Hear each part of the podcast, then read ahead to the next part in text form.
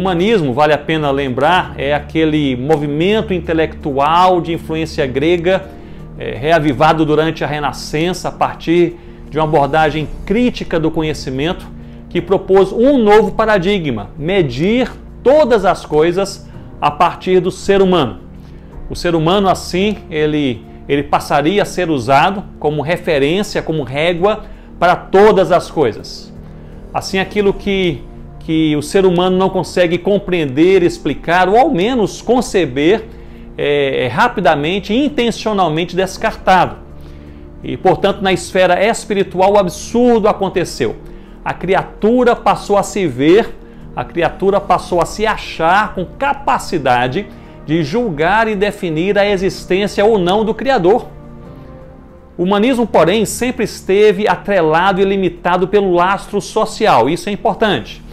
As verdades, para serem abraçadas como verdades pelo indivíduo, deveriam ter a chancela da sociedade. O neo-humanismo, ou humanismo radical, é um passo além, ganhando aqui corpo a partir da década de 80, com a compreensão é, antifuncionalista de que a sociedade não se fundamenta em um sistema orgânico, nem mesmo mecânico, mas sim em uma rede de indivíduos.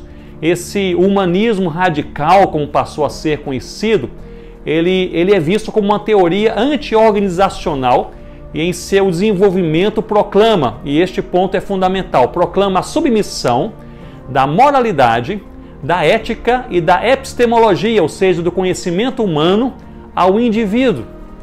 Portanto, nessa caminhada filosófica dos últimos séculos, de maneira bastante simplificada, o paradigma da verdade para a sociedade não é mais a palavra de Deus, migrando da palavra de Deus para a sociedade humana, e em um segundo movimento, mais novo, migra da sociedade humana para o indivíduo.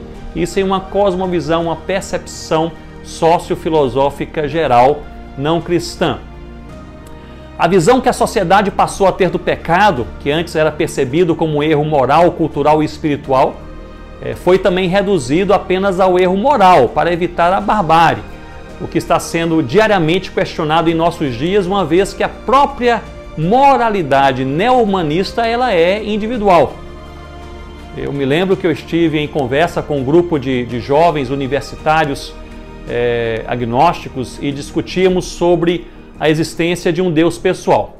E em meio a essa discussão, em certo momento, quando eu falava sobre a rebelião dos homens em relação a Deus e a consequente imoralidade, um deles rapidamente se posicionou, se posicionou e em suas próprias palavras, ele, ele afirmou que não aceitava o conceito coletivo, social de imoralidade, uma vez que a moral ela era uma verdade puramente pessoal e individual.